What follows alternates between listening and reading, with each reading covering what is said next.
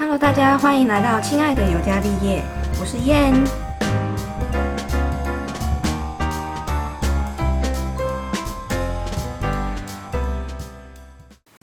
今天要聊的主题呢，就是跟最近这一个很令人震惊的新闻有关，就是小鬼黄鸿升嗯过世的消息。这个消息一出来之后，所有的艺人就是纷纷出来呼吁大家爱要及时。那毕竟因为他才三十六岁，然后就突然这样过世了，其实大家都很措手不及。那虽然我本身不是小鬼的粉丝，但是其实听到这新闻的时候，我真的超吓到。那时候是我妈，对，又是我妈，每次都是我妈告诉我一些噩耗，因为她都在家里看电视。反正就是他传讯息给我说什么小鬼死，我说什么东西？我一开始还想说应该不是黄鸿升吧，我就想说我妈是不是又在讲一些什么？你知道，就是一些民间习俗，然后什么养小鬼还是什么小鬼死了？然后我想说不行，我要跟他确认一下。我说是小鬼黄鸿升吗？然后他说对，然后我整个就是吓死，我想说是怎么回事？怎么这么突然？嗯，这几天看到很多报道，那虽然我不是他的粉丝，但是看到那些他的好友就是在讲述他们过往的相处什么的，就是也是忍不住会掉个一两滴眼泪这样。然后大家都在说什么，呃，爱要及时啊，你现在想要做什么事就赶快去做啊，什么什么。看那些艺人在呼吁的时候，其实我有点嗤之以鼻，因为我本身。并不是反对这个词，而是我本身就已经在提倡这个词，而且身体力行这这件事情，我从以前我忘记从什么时候开始，我就非常非常推崇这句话，然后就是都跟身边的好朋友呼吁这句话，但是都没有人要鸟我，诶，没有人要插小我，就大家都觉得好像自己时间够多什么的，我已经忘记是什么时候，我记得我小时候好像并不是这样，我小时候也是一个。呃，对未来啊很有憧憬，然后觉得想要活到七老八十的那种人，但是不知道为什么，就是年纪轻轻就有这种历尽沧桑的感觉。可能 maybe 我家庭就是也不是那种一般幸福美满家庭。那嗯，我的外婆、外公跟我阿公阿妈，其实在我出社会就是就差不多都过世了这样子。那我现在看到有人还有那个阿公阿妈的，我就觉得。还蛮羡慕的，就是现在讲起来有点鼻酸，因为突然又有点想他们这样子。其实思念都是一阵一阵的，有时候你会觉得你好像已经忘记这个人的存在，但突然他又会跳出你的脑海里面，然后就所有记忆会突然整个涌上来这样子。靠背哦，自己讲一讲要哭啥耶？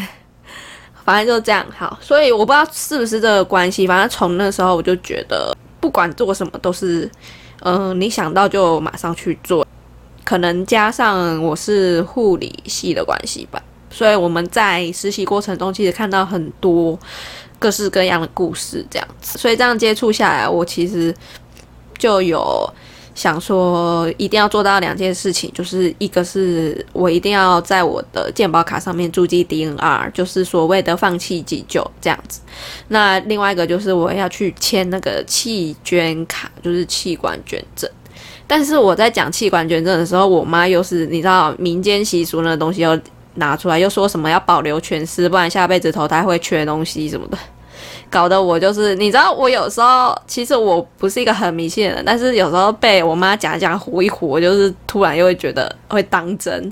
所以我现在目前只是应该是会去注记 DNR，然后器官捐赠的话，就是我再看看这样。我认真已经忘记，我不知道从什么时候开始就是。身体力行做这件事情，就是爱要及时这件事情。那我先说一下我对生命的看法，或许就是跟我读的科系有关。那我先讲一下我印象深刻的事情好了。大三实习的时候，我去一个病房，然后，呃，它其实是一个大肠直肠科的病房，所以它有一些蛮多那种癌症的，其实也是有。那我第一次去接触。病人的时候，就是我走进去，我就闻到很臭、很臭的味道。那个臭味是什么东西腐烂的味道？那那时候学长这样带着我去帮某一床的病人换药，她是一个女病人。然后她的私密处好像有长一颗什么东西，而且那一颗非常大颗。但是因为病房本身是比较偏暗，那那时候我还没有照顾到那附近的病人，所以我对他们的一些 history 就是病病史还不熟。那后来我去翻一翻，才发现说他其实是一个阿妈，然后他是呃。私密处的地方有长肿瘤，这样，然后那个瘤，其实我看到的那个东西，那一团东西是个瘤，而且它超大颗的，已经呈现一种在流血水的状态。第一个想法就是，我以后绝对绝对不要这样子活，这样活着真的太痛苦了。我觉得他最舒服的，应该就是我们帮他换药丸的那个时候。然后我想说，如果是我，我躺在那边，然后就都不能动，然后。要忍受着自己身上恶臭的那个肿瘤味道，然后完全不能做自己想做的事情，没有自主能力。我真的觉得，我活在这世上要干嘛？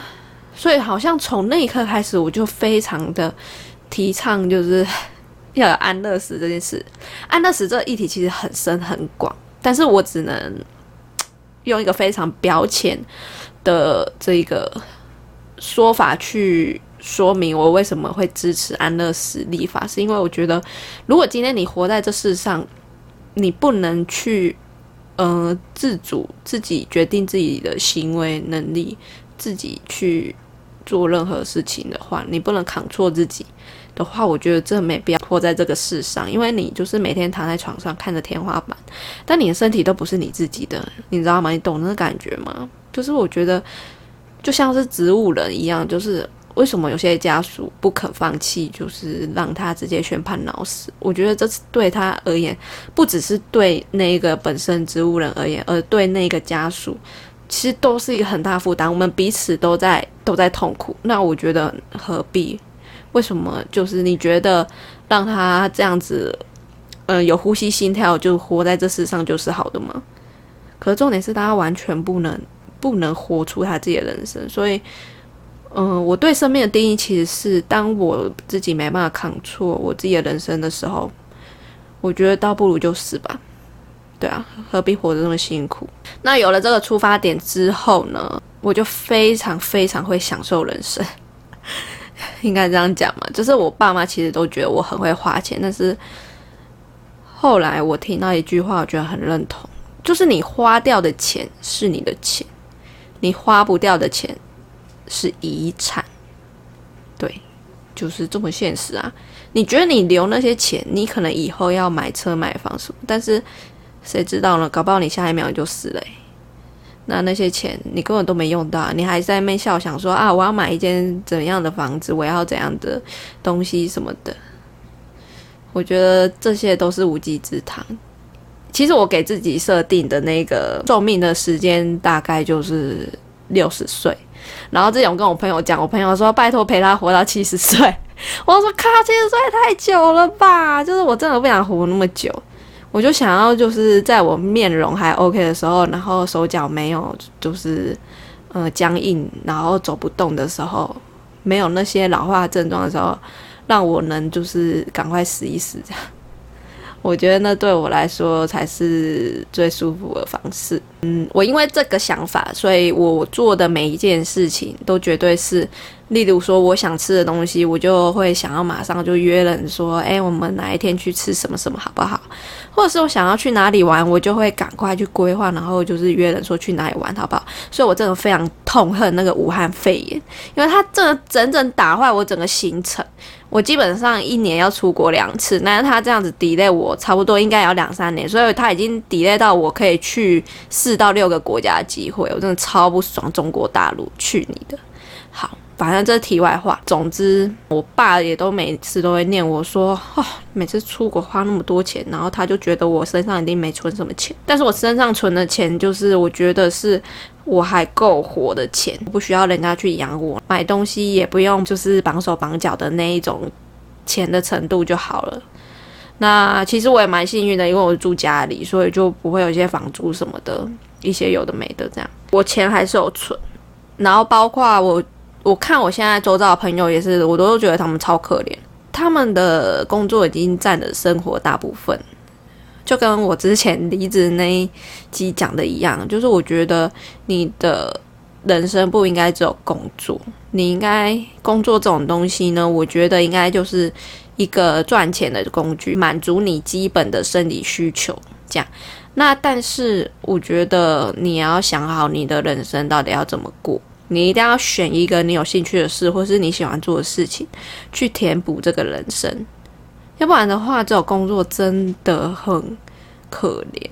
大家活在这世上，应该一定会有几件那种有兴趣的事情吧，或者是想做事情吧。那我觉得你真的要花时间去实行，不要想说，那我可能过几天再来再来想好了。过几天你都不知道，搞不好你明天就死了。就是我其实时时刻刻都抱着这个心态，就是觉得我可能 maybe 下一秒就要死了，所以。嗯，有的时候像我想要约朋友出来，他死不出来的时候，我就觉得，就这些人到底怎么回事啊？有一些那种很忙的嘛，什么工作啊很忙怎样，然后死约不出来的，我真的觉得他们去死好了。就就这个想法真的没办法去 match。我不知道工作到底是多重要的事情，我其实很不爽。有些人把工作看得比自己的生活或者是自己周遭的人重要，我真的觉得没救了。大家应该都知道我在经营 YouTube 频道。那我其实，嗯，有时候跟朋友出去会拍嘛。那，嗯，有时候也会找我妈拍，找我爸拍。我爸比较少啦，就因为他都不喜欢上镜头。但其实这个我在做 YouTube 的最初衷的那个原因，并不是说想红还是什么。我觉得这个都太肤浅。我其实只是想记录生活。那我再讲一个更更贴切的，好，就是其实我想要把这些人事物永远保存下来。我觉得其实照片有点太太太平面的，但是只有影像，它其实本身是生动、是活泼。所以我其实有点后悔，我没有帮我的阿公阿妈或是我的外公外婆录影片。因为我现在都只能靠自己的脑袋去回想他们以前的模糊的那种模样，所以我现在会请身边的朋友跟我一起录，或者是会请我爸妈录。我其实也是在超前部署，我真的是超会超前部署。我其实是为了有一天，如果他们不在这世界上的时候，至少那些影片就是还可以去呃思念或者是回想他们呃当下的样子。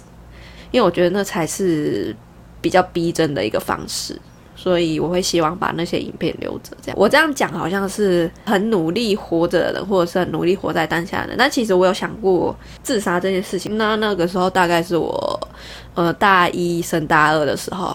那因为我大一的时候考进那个护理系嘛，然后但是那时候我一直想要转回来，就是台北，因为那时候在台中。啊，其实。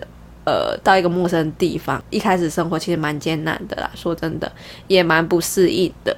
所以那时候就想说，想要考个转学考，转回台北，或者是转其他科系。因为那时候觉得说，想说有没有更好的科系，当然就想要读更好的。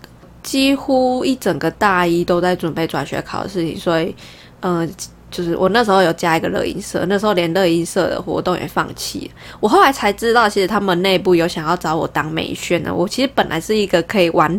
玩翻社团的，你知道吗？加上因为都要准备考试嘛，所以跟大学同学还蛮慢熟的。我其实是到确定大二要继续留下来读的时候，才开始拓展一些人际关系。不然我大一的时候其实有点孤僻，这样认识的人没有很多。然后，嗯，那时候我是去考转学考之后，我真的是超拼的，我都是。呃，早上几点就起来读书了，这样，然后每次不会的题目，因为他有一些转学考的这个考古题，对，然后我就是不会的题目都会去问那个高中同学。我是一个一旦决定要做这件事，我就会努力把它做到最彻底。但是偏偏我的这个不知道是考运不好，还是说我可能天生对理科资质就没那么高，所以后来也是有考啦，也是有填。那后来是 到那个上的这个高雄的。学校这样，然后那时候我就其实一开始蛮傻眼，但是我其实也蛮纠结的，纠结想说到底要不要去，因为我其实是离家更远的诶，而且那时候好像还没有高铁吧，我诶，我有点忘记了。然后总之我爸妈当然是非常反对啊，因为他们当初也是想说我就上来台北读，然后省那些房租什么，结果我现在反而跑到更远，他们当然就不爽，而且那个科系又是比护理系更不怎么样，就是跟化妆品有关的这样。我爸比较硬，我爸就说，就是我还是读原本的这样。然后我妈比较软，我妈又是用一些玄学，她就去找这个济公去问她。那时候那里真的很没济公，这样济公师傅啊，济公师傅真的也是蛮神的，他就去帮我问那个我要留在哪里比较好。哎，说到济公师傅这一段，其实就蛮悬的，因为我那时候我其实大学的时候有出一次车祸，然后我已经忘记是什么时候了，然后反正出了车祸之后呢。我妈就带我去济公那边嘛，然后就是要消灾解厄什么的。济公就说我好像有刮胡，刮胡好像就是类似那种，好像会走法院呐，啊，有一些血光之灾哦，这个实在太可怕。然后我妈就带我去化盖，结果呢？车祸好了没多久之后，我就去中立找我高中同学，然后那时候就是因为有几个是在中立读书的，然后就我去找他们，然后就约出来这样。因为大学生都是骑摩托车嘛，然后就可能一个载一个，一个载一个，然后我就给我一个好朋友载，然后结果就是男生是不是骑车都很快，我不知道，或或者是中立那里那个路很大条这样，他骑得很快这样，然后结果后来到了某。某一个路段的时候，他就骑很快嘛，一群外劳啦，就站在路中间，然后要过不过，就是他们在看车，然后就想说要过去，到底要不要过去，然后结果突然就是不知道他们在想什么，他们就是某一个 moment 就觉得啊，就现在过马路好，应该是说车正在行进中，然后那个那群外劳是站在路中间，然后他们在想到底要不要过，在。抓那个司机要过马路，就他抓那个司机，刚好是我朋友冲过去，可能撞到他的司机，然后就我朋友就是一个刹车这样，朋友脚很长，他是男生，然后他就把那个机车就是整个整个歪这样子，因为脚整个定住这样，就是他的力气还有他的高度什么，就是刚好可以不要让那个机车摔出去。然后总之，我是一个瞬间回过神来的时候，我其实是站着站在路上马路上。很可怕，对不对？我其实我以为我自己要摔出去，因为我坐后座，你知道吗？很可怕。而且我朋友那个机车是是那种，就是他后座比较高的。对，反正我一回过神来，我是站在马路上毫发无伤。然后我突然想到，靠！我突然想到济公，就是他真的把我化解了。我真的幸好诶，幸好，不然我真的摔出去，我真的不知道会发生什么事。而且。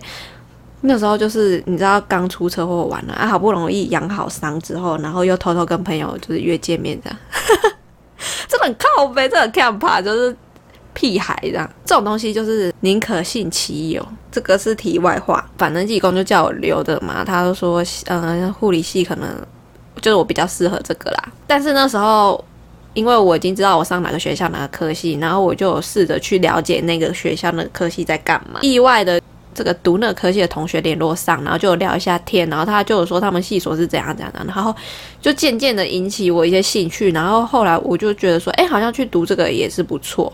然后他还把我拉进他们的脸书社团，然后就说这是他们系上所有人什么的，然后还帮我找说哪里可以租房子什么什么。虽然我还没有到那一个系所，但是我跟他们在网络上已经开始有些许互动，所以我其实还蛮想要去试试看的。开学前，我爸就是。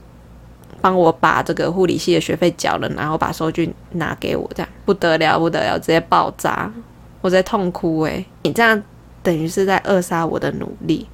那这样如果我早知道我会留在原地的话，我为什么要浪费那些时间？你知道准备转学考最辛苦的是，不止你原本的课业要兼顾，你还要去读转学考的东西。今天你们否定了我这阵子这么长久的努力。为什么我不会骂那些自杀人说这么想不开？那是因为我自己有曾经想要自杀过，因为那感觉是我觉得我已经我这个人已经不在我的身体里面，我整个身体是空的。那时候心是空到一个，我觉得那个情况真的很可怕。嗯，我好像没有活在这个世界上的感觉，然后我会觉得这整个世界都是就真的是黑的。然后我我真的连续哭了好几天，那个心空到我觉得我醒来我就是又哭，然后就是睡着之后，然后就是做梦也做到，就是梦到很悲伤的事情，那个心掏空到我觉得很可怕，我不知道怎么形容的感觉，我只能跟你说，那真的是整个人被掏空的感觉，那那个感觉我到现在都无法去形容，太可怕了。当你的灵魂不在你身体那种感觉，我真的觉得太可怕。这是我生命中一件很深很重要的事情。我不知道是不是因为这个原因，不管是我周遭的亲人，或是嗯，我后来读这个科系所学的东西，嗯，我实习或工作所经历的东西，或是我曾经有这一段就是相似的经历，我同整之后就变成了我现在的生活方式，都是。及时行乐，活在当下。我其实到现在还有点后悔一件事，就是我当初跟我朋友有规划去那个，我们是去德国跟那个哈修塔特，因为那时候马克跟玛丽出了一本书，就什么欧游点点点，然后我就看，我说看里面那国家也太美了嘛。然后最后他们讲到哈修塔特，就说这辈子一定要去一次这样。然后那阵子就是不知道为什么突然哈修塔特这个。城镇直接串起来，大家都说很美，一定要去看啊什么的，所以我就一直很想去。对，然后我就规划了说要去德国跟哈修塔特这样。那时候还有规划要去法国，那时候因为预算问题，后来就是还有天数的问题，放假天数的问题，后来就把法国拿掉。可是我真的超级超级后悔，因为那时候圣母院还在，然后我其实一直很想要去法国看。罗浮宫，因为我以前国中的时候吧，就是很迷那个《达文西密码》这本书，所以我就一直很想去罗浮宫看一下。总之是把这个行程抽掉，因为那时候我爸也是在靠北说什么花太多钱，然后现在圣母院也烧了，然后疫情又出不去，你看是不是应该要及时行的？你想要完成这件事情，就马上去完成。我真的觉得这一点真的很重要，我在呼吁大家，好不好？不要每次发生了什么事情的时候，才在那边说爱要及时及时行乐，想见的人要赶快去见什么，巴拉巴拉巴。然后过一段时间之后，大家就忘记，又投入自己的工作什么的，然后就觉得说啊，想吃这个东西，下次再去吃；想见这个朋友，那我们下次再约好。我是很讨厌听到下次再约这件事情，就是 你想看他，你就马上约他出来吃个饭呐，哇！对我就是觉得这个很为人诟病，所以我只要听到有那个朋友就是很忙，然后没办法约出来，我就觉得他妈靠北，骂绝交。然后我常常都会跟我朋友说，好，没关系啊，反正我哪天我反正我搞不好隔天就死掉，你到时候不要后悔。我都会讲这样子去威胁他们，但是的确，因为我每天都把自己当成我每天就要死掉这样去活。诶，不知不觉也讲蛮多，然后我最后想要推荐几部。几部就是电影或者是那个戏剧，这样。我不知道为什么最近呢这几年呢有一种热潮，就是大家很喜欢剧情的主旨都是说如何跟身边的人说再见，以这样的主旨去发展出很多的故事跟电影。有一些书可能也是有在讲这个东西，就是。嗯，要怎么样好好跟大家说再见？就是因为年纪也到，其实也没什么年纪也到，其实我才二十几岁。然后，但是我真的觉得这个课题是大家要好好去学的。人生无不散的宴席，那我们终究是会分开的。对，好啦，那先讲啦，台剧最有名的《十六个夏天》，这个应该大家都知道吧？对啊，它的主旨很明显啊。那呃，如果还没看的，可以去看。我觉得真的蛮好看的，而且它其实集数也不多，大家可以去看。它也是有有关说要如何跟这个身边人说再见，这样子以这个出发点去做的一部戏，这样。那我觉得真的超 touch 的，我看了两三次，然后到最后都是哭到一个不行，哭死哦，哭到一个眼睛红肿。然后我妈隔天我说阿里巴就想要那家秀感冒。我每次都半夜偷偷在回顾一些偶像剧，或者是在看一些电影，哭的要死的时候，隔天我妈说弟弟假修感冒，然后开始数落我说，呃，你昨天吃了什么东西？什么东西是应该就是那个东西修感但是我都没有跟她说那是我看剧哭的要死这样。那十六个夏天大家可以去看看。然后再来就是最近那个花甲也很红，花甲是比较亲情的部分，那个大家也可以去看，那个一定必看，那个真的必看。我那时候看的时候，因为我就是跟大家说了，我前面就是很多亲人过世了嘛，所以那个那个点非常 touch，简直一模一样，简直跟我当初接触他们一模一样，就是台湾对于丧礼的一些呃礼俗啊或者什么的，然后那些。亲情部分割舍，其实我到最后也是哭的要死啊！靠，又想哭。我 我这一集到底是想哭几次啊？反正就这样，就是有时候讲起那些故事的情人，有时候想到他们，你还是会想哭。讲到这个，我前几天才就是因为我学姐，我学姐是一个很感性的人，然后她就跟我说小鬼的事情，她在上班，然后但是她直接爆哭，她就问我看法，对这件事的看法是怎样，然后我就说。其实就是这样啊！如果死神要你死的话，你就得死；如果死神不要你死的话，你就算从三层楼跳下去，你都毫发无伤。就我对生死很看开，就是这样。然后我学姐就很不爽，就说不理你了啦，你太理性了，不要跟你聊。因为我觉得这个死亡本来就是你无从去得知嘛，不知道如何预测，然后你也始料未及，你没办法掌控的状况下，你不如就放宽心吧。你在那边执着什么？你能做就是活在当下啊！那你干嘛想那么多？说我死了之后怎样怎样怎样？那你为什么不在你还没死的时候赶快做这件事啊？然后把重要的人就是抱一抱、亲一亲呢？对，这就是我想讲的。为什么我那么理性？就是我觉得，就活在当下。你你无法改变或者是你无法扛受的事情，你不用去想这么多。但是我感性是在说，当我在回想那些点点滴滴的时候，或者是那些去世亲的时候，其实我还是会想哭。但那个哭其实不是难过，而是一种思念，一种怀念，一种嗯，想要再见他们的一个心情。对，想起以前那些美好。然后让我想哭，因为这个人的好，而让我有想哭的情绪，这样子。然后我讲到哪？对啦，就花甲，花甲男孩转大人。然后反正不是电影哦，因为他有出一部电影跟一部剧嘛。那电影我觉得超歪的，我不喜欢。呃，大家就去看剧就好了。对，然后再来的话就是《真爱每一天》哦，这部剧也是。你在看他的预告，你会觉得他好像是一部呃爱情喜剧还是什么，但是最后其实他在讲亲情，我真的觉得真的超 shock。幸好我进电影院看，哦，这部剧真的超赞的，对，所以大家也可以去看一下这部剧。然后还有呃比较近一点的叫做《淑女养成记》，这个也是到后面有在讲说再见这个东西。我觉得人生都这样，我们走到最后其实都是要学着去说再见，所以这种比较贴近。这个人生的戏剧，我都很很推荐大家去看。然后跟说再见 有一点点关联，但是呃没那么大关联，跟自杀比较有关联。就是最近很红的这个《谁是被害者》，一定要去看。我就是希望张孝全得奖。虽然我本身很喜欢许光汉，但是张孝全在《谁是被害者》里面不得了了。好，总之他的故事架构我觉得非常非常好，大家可以去看，好吗？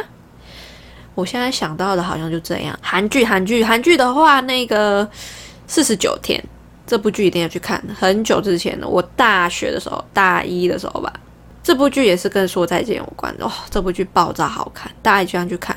反正韩剧正常就是十六或二十集，大家可以找来看。大概是这样啦。那我们今天的主题，嗯，其实我是不想要用一个太沉重的方式，反而是想要用一个某个。地方还是要有点诙谐的方式去讲述、去传达、传递这个观念，就是，呃，活在当下，然后及时行乐，爱要及时，叭叭叭，随便，反正就是这样。